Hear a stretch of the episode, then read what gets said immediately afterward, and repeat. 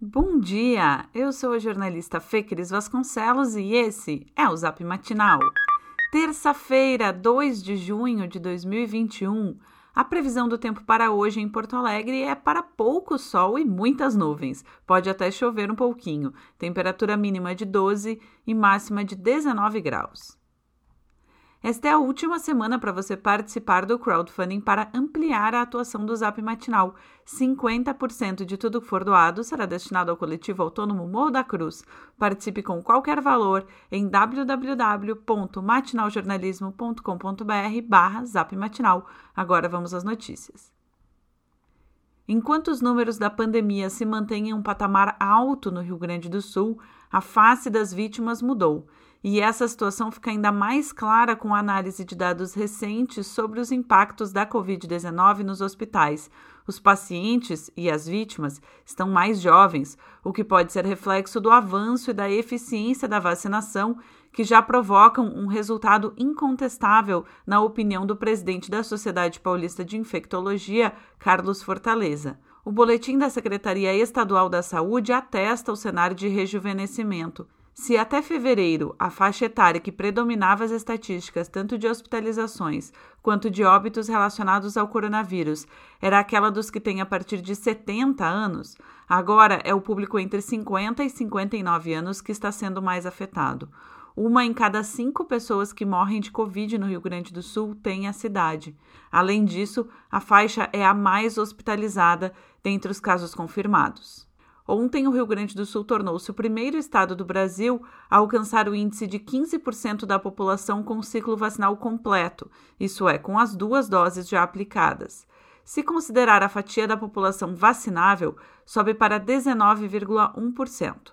Porto Alegre ainda está um pouco à frente, com quase 30% dos adultos tendo recebido as duas injeções.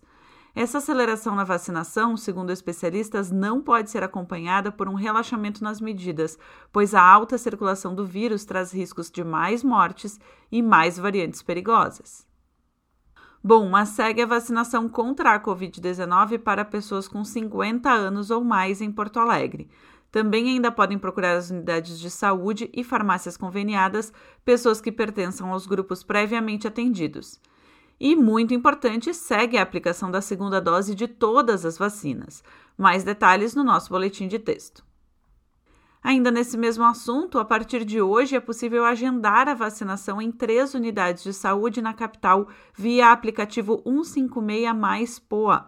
Nessa fase inicial, a operação funcionará apenas nos postos Morro Santana, Tristeza e São Carlos o público poderá escolher um horário entre as 6 da tarde e as 9 da noite. Cada bloco de 20 minutos terá cinco agendamentos. O recurso foi inserido no GERCOM, sistema utilizado pela Secretaria Municipal da Saúde para administrar consultas, e por hora estará disponível apenas para Android. De acordo com a sua diretora técnica, a Procempa já trabalha para ampliar a funcionalidade para outros sistemas. Se o serviço for ampliado para toda a rede destinada à vacinação, os porto-alegrenses não precisarão mais enfrentar longas filas como as registradas ontem. E mudando de assunto, a definição sobre a passagem de ônibus em Porto Alegre ganhou um novo capítulo ontem. O prefeito Sebastião Melo, do MDB, entregou um ofício ao governador Eduardo Leite, do PSDB, em que solicita análise sobre a retirada de impostos estaduais que incidem na tarifa. Segundo dados técnicos da Prefeitura, tributos estaduais correspondem a 30 centavos do preço, enquanto os federais representam outros 42 centavos. No documento, Mello inclusive sugere o aprofundamento do debate e tenta expor as condições financeiras do sistema de transporte público na capital. Na semana passada, o Contu aprovou o reajuste da tarifa em Porto Alegre para R$ 5,20, mas o preço final será definido por Sebastião Melo. Esse foi o Zap Matinal feito com base em conteúdos dos sites G1RS, GZH, Sul 21, Jornal Correio do Povo, Jornal NH e Jornal do Comércio. Nós trazemos notícias gratuitas todos os dias no seu celular. Se você conhece alguém que também vai gostar de receber os nossos boletins, encaminhe essa mensagem para essa pessoa. O link para inscrição está no nosso boletim de texto. Aliás, caso você ainda não receba a newsletter Matinal Jornalismo no seu e-mail todas as manhãs, inscreva-se gratuitamente ou considere fazer a nossa assinatura premium para ter acesso a todos os nossos conteúdos e também, é claro, apoiar o jornalismo local.